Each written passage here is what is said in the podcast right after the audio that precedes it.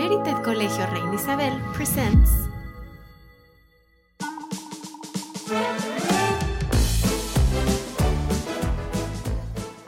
Welcome back. Sit tight as we continue with our program. Smart Kids reads and recommend.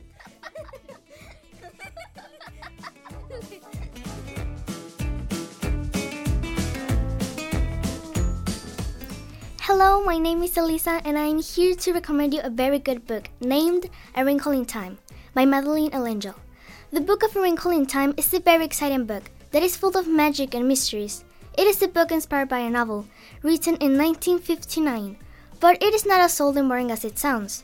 In fact, it is a very good book. I'm sure you'll love it. It's about a girl who was in middle school. She lived with her mother, father, and brother. Everything was going well until her father died. Then everything changed for her. Some mysterious people help her in a magical way. It is a science fiction novel. It's unpredictable and very creative. Do you think it sounds interesting? I'm sure you'll love it. Thanks for listening. I hope you like it. Bye.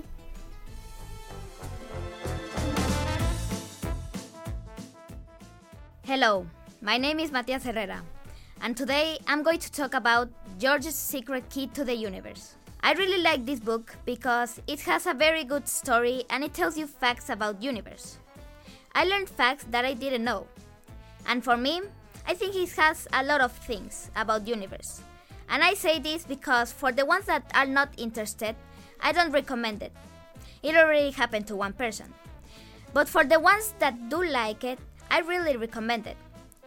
It is good and you can read easy this book. Now, the story. The story at the beginning is a little bit slow, but as I already said, it's easy to read. So it gets fast and also it's catchy, the story. Also, the story is very fictitious.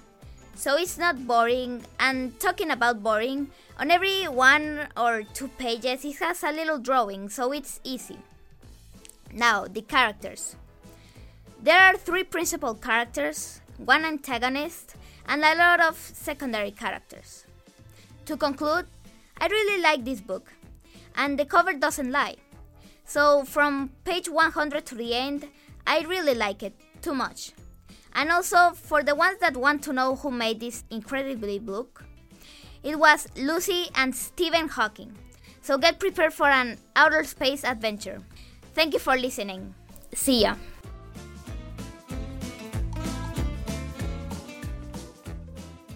Hi, my name is Regina, and my book title is Honest June by Tina Wells. I honestly like Honest June. I like this book. At the beginning, it's a little bit boring, but in the middle, the adventure starts. To be honest with you guys, I bought this book because of its cover. But when I started reading it, I told myself this is a great book.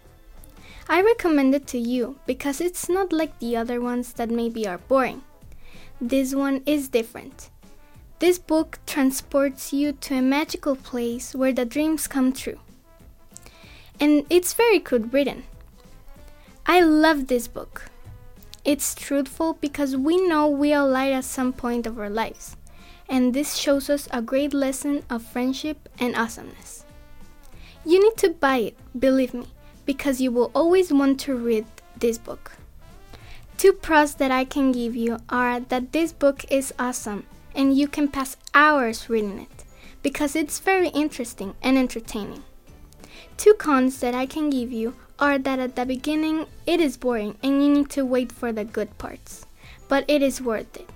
I already said this, but I'm going to repeat it one more time. This is an awesome book. I recommend it 100%.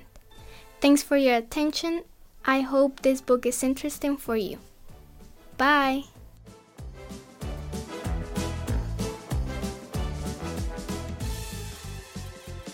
Enjoyed our content? Stay tuned.